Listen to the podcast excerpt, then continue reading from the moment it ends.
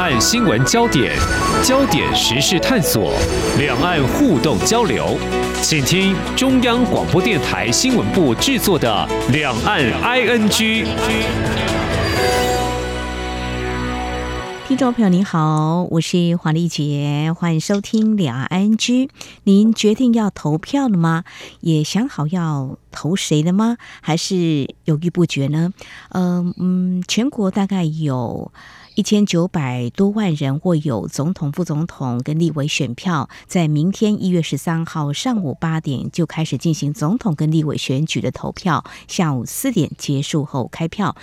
是否出来投票，还有投票意向都左右结果。那么选前倒数时刻，我们邀请你一起关心的是台湾未来四年，也或许更久，因为这会影响到未来的发展，究竟会有哪些变化？前瞻未来有许多可能。而今天特别邀请东吴大学政治学系兼任副教授吴建忠，带我们试着从候选人政见、国内外媒体关注焦点，还有民众期待跟社会面来解析。非常欢迎副教授，您好。呃，主持人，各位听众朋友，大家好。我想从这个角度先来切入，三组总统候选人在选前都召开了国际记者会，两岸政策都成了关注跟提问的焦点。其实，通常我们在节目当中或媒体会关注中国大陆的主张立场。不过呢，两岸关系好或不好，就只能够由中国大陆决定吗？好，三组总统候选人他们所持立场，其实我简单看一下，就是一个共同的一个啊论述观点，就是愿意来交流。当然，有些主张跟原则的啊，他们都希望两岸能够和平。嗯，那以这样的表态诉求。能不能够获得稳定的支持，是不是会瞄准了经济选民？您会怎么样来看呢？嗯，是呃，首先第一个，当然我们知道，在这一次，不管是台湾的选民，或者是国际社会，对于中华民国这一次的总统、立委的选举，当然都是非常关注的。更重要的是，这个是关系到台湾的下一步，台湾的未来走向。以及呃，我们可以看到，对于全世界的供应链的重组，一个非常重要的一个拼图。所以，我们看到，不仅台湾的选民关心，而且有许多的经济选民，他们也非常关心到这一次的。呃，这个议题，这个议题里面，除了两岸关系之外，还包括了像薪资啊，像通膨啊，像能源的安全啊，像社会正义等等。那这些，当然，我认为他们都是会出来很积极投票的一个部分。嗯哼，好，我也再简单谈三位总统候选人哦，他们在竞选期间所提出的一个政见，为听众朋友整理哦。像一号柯文哲，就是民众党主席，其实他过去有八年台北市长资历哦，在二零一九年他组建了自己的政党，就是民众党。其实去年十月他到美国去访问，接受记者访问，他用了威哲跟交流总结他。两岸政策，呃，其实他也希望说，台湾要有足够自我防卫能力，愿意跟中国沟通，减少台海战争风险。嗯，当然，他筹组这个民众党，也希望在国民党。民进党当中就有一个截然不同的两岸关系立场，找到一个平衡点。那过去他在台北市长任内也有这个台北上海的双城论坛，那未来是不是有沟通对话跟交流？至于二号的民进党总统候选人，就是我们现任的副总统赖清德。他在去年就曾经在美国的报章上阐述他自己两岸政策，提出台海和平四大支柱，强调要加强台湾国防、两岸问题维持现状等等这些主张。那四大支柱指的是强化国防威慑力，还有。经济独立，我想这也是扣合刚才呃副教授所提到的哦。但是他提到要减低对中国贸易的依赖。第三是全球民主国家建立伙伴关系，还有稳定且保持原则的两岸的领导力。同时，他也提到两岸维持现状，符合台湾利益，主张在对等、尊严、有助于两岸和平跟人民福祉前提下进行各方面的合作交流。至于侯友宜是国民党这个部分的话呢，他去年八月提出自己的两岸主张，坚守台湾民主自由，持续强化国防的军备，也要加强两岸交流，降低两岸冲突。他也提到反对台独，支持合乎宪法的九二共识，推动三 D 战略，贺组对话，降低风险，用实力确保和平。而且提到比较细的开放陆客观光、陆生来台就学，其实这个就是现任政府也在做的哈。那这是经济选民他们会关心的。接下来请教副教授，那一般的选民，比如说哈年轻世代，或者说不同政党支持者，他们会关心吗？两岸议题，您怎么样来看呢？嗯，是。其实我们过去看到，就是在总统的这种大选里面，一向都认为两岸跟外交是总统大选的主轴。不过在这一次的选举当中，其实呃，虽然候选人有提出各自不同的论述，当然也在证监会上面有部分的交锋。不过我们看到有多数的人认为，哈，就是这这一次里面关于两岸的议题是一个保持的一种怀疑的态度。为什么？因为我们看到这这一次里面。对于这个两岸的因素，不是这一次的选举主轴。其实为什么这么讲呢？其实我们看到有很多的这种各自不同的抱怨，呃，提到这一次选举的议题太无聊，好，都在炒房子啊、土地啊等等的事情。其实从某个角度来看，这是好事。为什么？因为我们看到一些大问题的方向。已经趋同的一个部分，比如说我们讲到的就是如何看待中国的问题。我们看到三组候选人，其实虽然在细节上面还有争议，甚至于在说法上面，在在野党上面有一些变化，有一些改变。不过，我们在这一次的大选里面，我们看到三组候选人基本上都认为中华民国台湾是一个主权独立的国家。第二点，我认为三组候选人都认为中共是一个现实的威胁。第三点，我们看到三组候选人都认为要跟对岸发展和平友好的关系。最后一点，我觉得三组候选人也都认为。台湾必须做好军事准备，所以我们可以看到这几个共识下来，其实也是台湾的一个主流民意。所以我们也可以看到，在两岸议题上面，如果越是深入炒作的话，这个可能会对自己不利。所以我们看到各自的候选人在论述完自己的论述之后，就比较没有交锋的一个情况。这个当然也是跟候选人的特。特质有关，尤其是我们看到在这一次的大选当中，赖清德提出自己的这样的一个和平保台的政策，而我们看到侯友谊提出自己的三 D 战略，而这个柯文哲也提出自己的一个思考跟方向，但是对于这个彼此之间的交锋。他们都知道，在两岸的议题上面有一些共识，当然讲得越多，也有可能有失分的一个情况。但是我们看到最后一点，就是其实呃，我们看到在过去的一段选举期间里边，有关于中国因素，也就是中国界选的一个问题。国际之间非常的关注，但是可能是讲太久了，所以呃，选民看起来好像有点无感的一个部分。不过在近期这个马英九前总统接受外媒的一个报道之后，其实我们看到现在的一个论述，其实就是两条路的一个论述，一条路就是信赖台湾，一条路就是相信习近平的选择。我想这个比中共借选更加的简洁有力，深得人心的一个部分。好，非常。谢谢吴副教授您的解析，就是两岸议题并非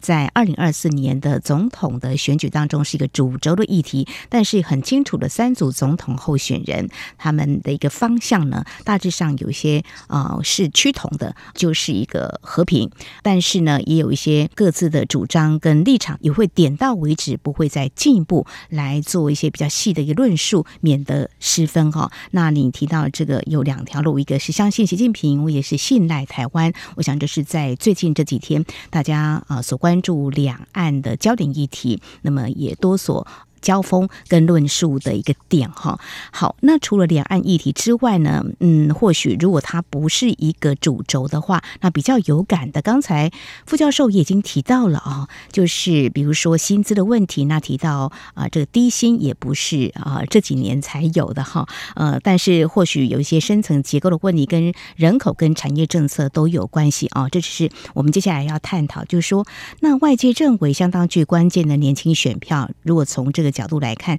怎么样才能够抓住他们的心呢？好，如果提高薪资、高薪，还有买房呢，都成为这个政见的攻防的焦点，这好像是蛮具吸引力，是一些选民，不管是经济选民或年轻选民，他们会关注，还有提到所谓的土地的一个正义或居住正义这个部分的话，呃。是被炒得比较热，可是有些人也会觉得好像没有提出方向。老师，你怎么样来看？还有哪些议题其实还是蛮具有这个选票的一个影响的？嗯，呃，我想在这一次的选举里面，当然各组候选人是有提出所谓的政见，然后希望争取不管是年轻选民也好，或者是基本盘的这种巩固。呃，其实我们看到，不管是刚刚提到的薪资也好。通膨也好，甚至于是能源安全也好，或者是社会正义等等的这些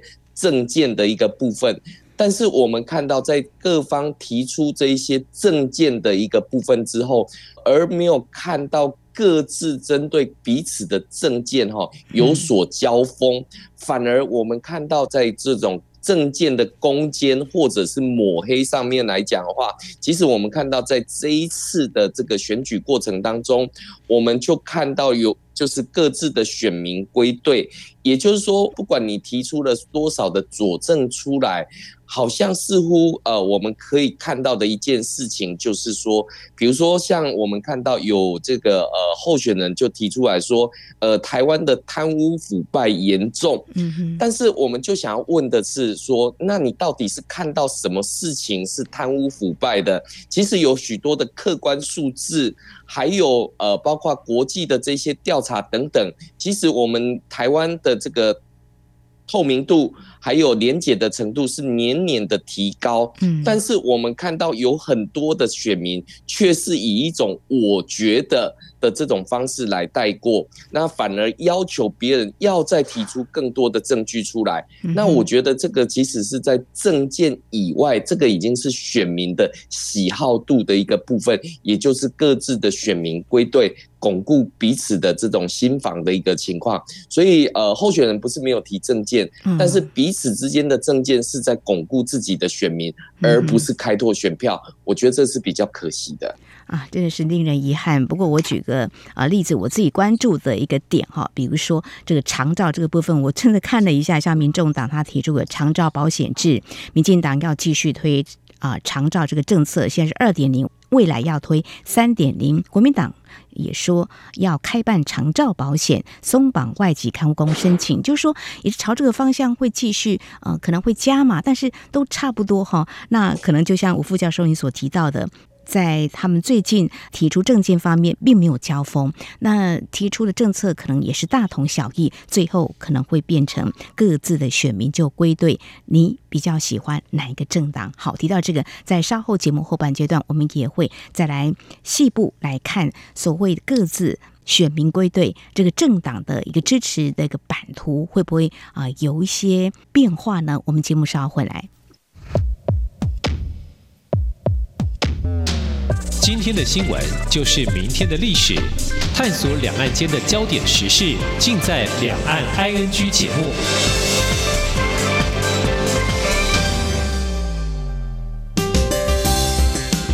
台湾即将在一月十三号举行第十六任总统、副总统暨第十一届立法委员选举。台湾民众手中的每一票都攸关台湾的未来，甚至也牵动了世界局势的变化。一月十三号下午五点到晚间十点，央广将直播五个小时的开票影音特别节目，邀请五位学者及时观察开票结果，并且解析选后的台湾政局、对外关系与两岸情势的发展。欢迎中短波的听友使用央广网站或是以下三个频率收听。九六六零千赫、六一八零千赫、九六八零千赫。您也可以透过脸书的粉砖以及 YouTube 频道 RTI 中央广播电台收看全程的直播。央广邀请您一同关注这场大选。一月十三号下午五点，请锁定央广频道。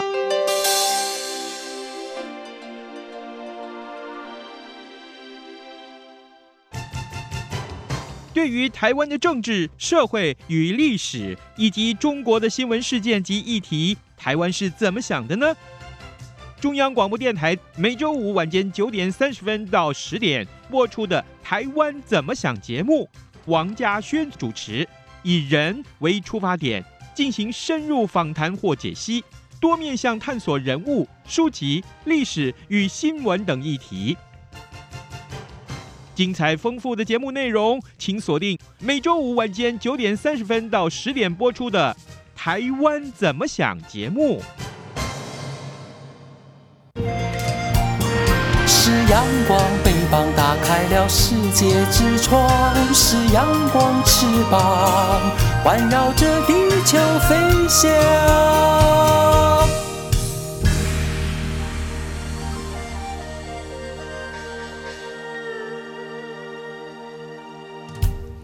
这里是中央广播电台，听众朋友继续收听的节目《两岸 ING》。在今天节目当中，我们邀请您一起来关心明天一月十三号台湾的总统跟立委的选举，而我们特别邀请东吴大学政治学系兼任副教授吴建中，我们来解析影响总统、立委选举可能的一些关键因素。那么接下来呢，我们要谈的是比较个人的。我觉得刚才我们提到。可能给了牛肉，或对两岸政策提出一些政策的主张，大家呢啊、呃、会看。那当然最重要的是说有没有执行力就很重要，就是不跳票，有诚信，讲的也就是个人特质、未来的领导风格。所谓的政治魅力，是不是可能也会影响到选票？好，登记一号的民众党主席柯文哲，大家对他已经不是很陌生。在八年前，他是政治素人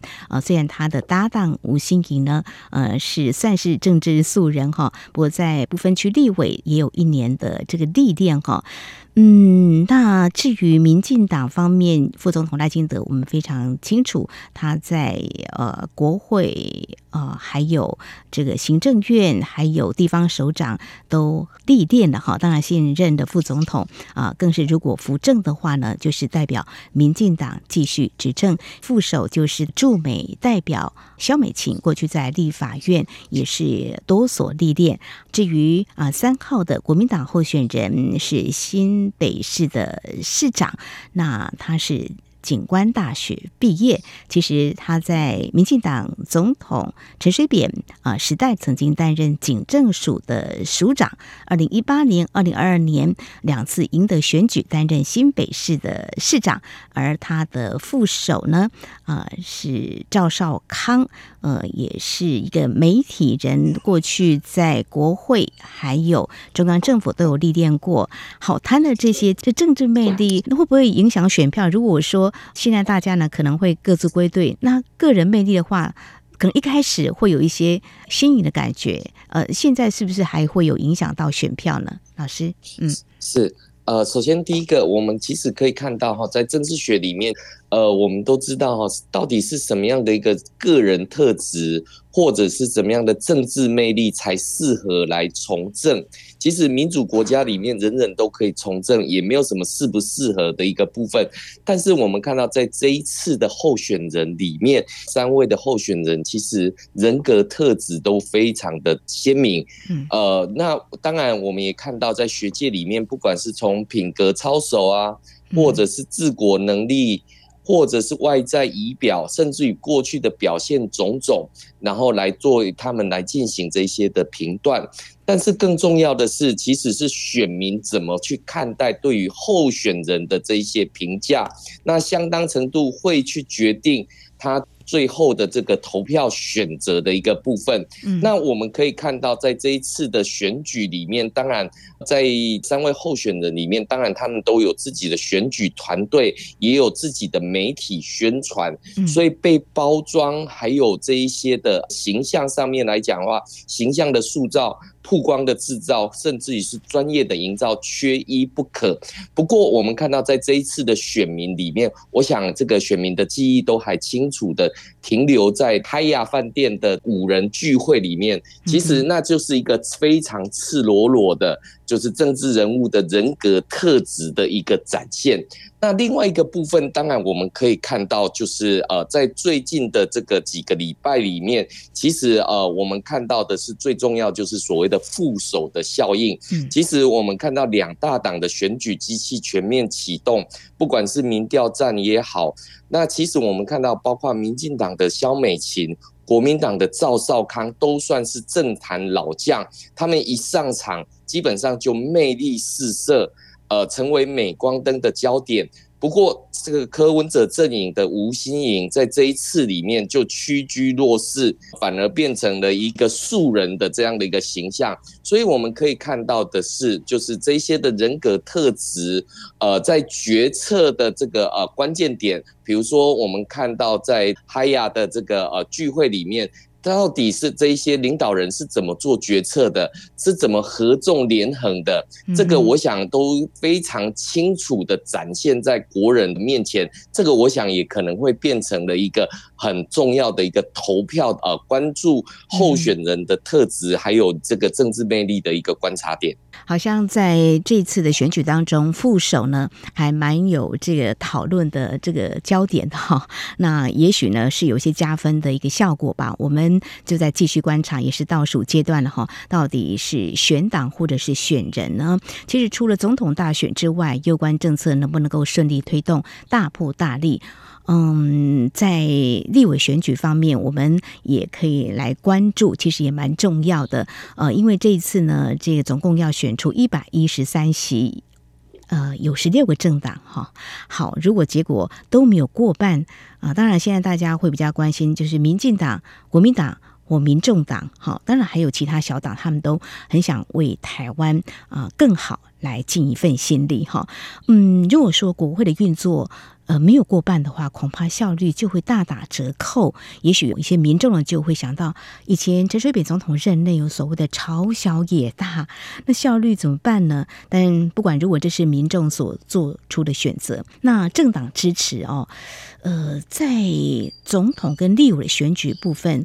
会不会很难预测啊？还是说你刚刚有提到一个呃，各自选民归队，指的也就是选政党喽？是，呃，我想这个呃，总统大选或立委选举里面都是由这个政党来做这样的一个提名，所以我想政党的一个标签一定会跟着这一些候选人，不管是总统的或立委的。但是我们的确在这一次选举里面看到，在立委的一个部分，到底要不要合作，也就是所谓的蓝白合的这样的一个议题，甚至于我们看到在现在选前的倒数时间点。里面，我们看到民众党在设定议程的一个部分。之后他就有抛出所谓的选后不排除要跟民进党来进行合作，这个其实也是某种情况的这个弃保效应的这个出现，所以我们可以看到政党当然是对于选民是有所谓的呃加分的一个效果。那对于不知道要怎么投票，不管是透过政见或者是个人魅力等等，那甚至于我们可以看到政党的一个推荐，这是民主政治里面。非常重要的一个概念，所以呃，政党的政见或者是政党的一路走来的这个过程，其实都是这些候选人非常重要的资产，当然也是包袱。所以我们也看到，就是呃，这个各个候选人在这个呃选战的一个过程当中，不管是要跳脱蓝绿。或者是叫做把国家还给人民，其实我们都知道，人民才是作为选举的最后的主轴。但是选民有可能因为当天的事件，或者是一个特质，他就有可能改变他自己的这个投票意向。所以我们就当然就可以看到，就是说政党的一个推荐，这是很久以来的这种长期因素。但是在选前的这些短期的，不管是副手的效应也好。或者是中共的借选这些等等都有可能，这个是短期的这个效应。是，呃，副教授，我想请教，就是我们常说的钟摆效应的观察点，在呃历次的这个总统、立委选举当中，是不是也好像会显现这样子的一个情况？嗯，呃，我我想在这个选民，其实，嗯、呃，台湾已经政党轮替多次。嗯那当然，对于选民，呃，对于政党轮替来讲的话，基本上是不陌生的。所以换句话说，呃，在这一次的投票里面，呃，我们当然看到执政党是希望能够延续执政的这样的一个论述，嗯，所以会有所谓的蔡英文路线的遵守。那我们也看到在野党的这个柯文哲也提到，他是属于蔡英文路线在外交上面的这个部分，嗯，所以我们当然可以看到，那相对于国民党的侯友谊，他到底要不要遵守这种所谓的马英九路线？这个就是。对于中华民国的这种延续，因为我们可以知道的是，三党对于中共到底它是一个威胁还是一个机会？我想这对于中华民国的生存，国际之间已经有了一些判断。而国人在这一次的选举里面要投出什么样的一个呃这个意向，我想这个也是后面呃这个选举结果出来的时候可以再去做一些深入的讨论。不过我们看到从一九九六年的中华民国民主选举之后，民主转型到民主巩固到所谓的民主的品质的提升，我们看到一次一次的选举，我们对于选民是有信心也有希望的。嗯哼，好，呃，也随着国民党跟民进党两大党激烈的竞争哦，那大家也会讨论像小党的生存空间。你又怎么样来看这几年有些小党呢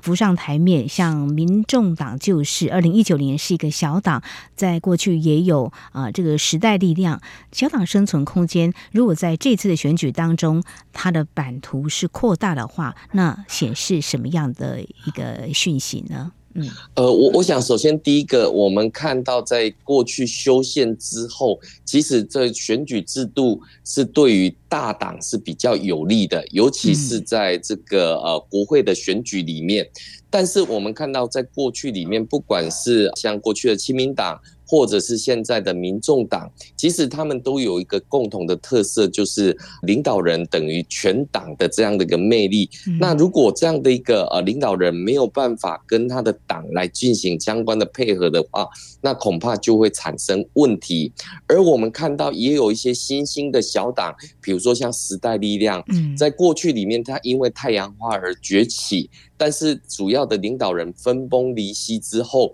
那在这一次的选举当中，会不会形成泡沫化的一个情况？另外，我们当然也看到了这个过去的台联，从这个呃一九九六年之后，有一些本土性的一个结合。但是我们现在看到也是出现一个群龙无首的这种现象，而我们现在反而看到像台湾激进的这样的一个小党，因为没有主要的这个呃领导人，反而团结起来的时候，也许可以开出不错的一个成绩。好，用议题的用议题的部分也能够吸引选民就对了。不过总的来观察的话，就是政党对个立委这个选举来看的话，还是一个资产。如果没有党的这样一个支持的话，但是以选制来看的话，会对小党的生存空间可能还是比较不利的。好，针对第十六任中华民国总统，还有第十一届的立委选举，可能有哪些关键因素的影响？我想呢，我们民众呢一定要珍惜手上的选票，出来投票才能够展现民意。而今天也非常感谢东吴大学政治学系兼任副教授吴建忠非常专业的解析，谢谢您，谢谢，谢谢。好，以上就是今天两岸 ING 节目，非常感谢听众朋友您的收听，黄丽杰祝福您，我们下次同一时间空中再会。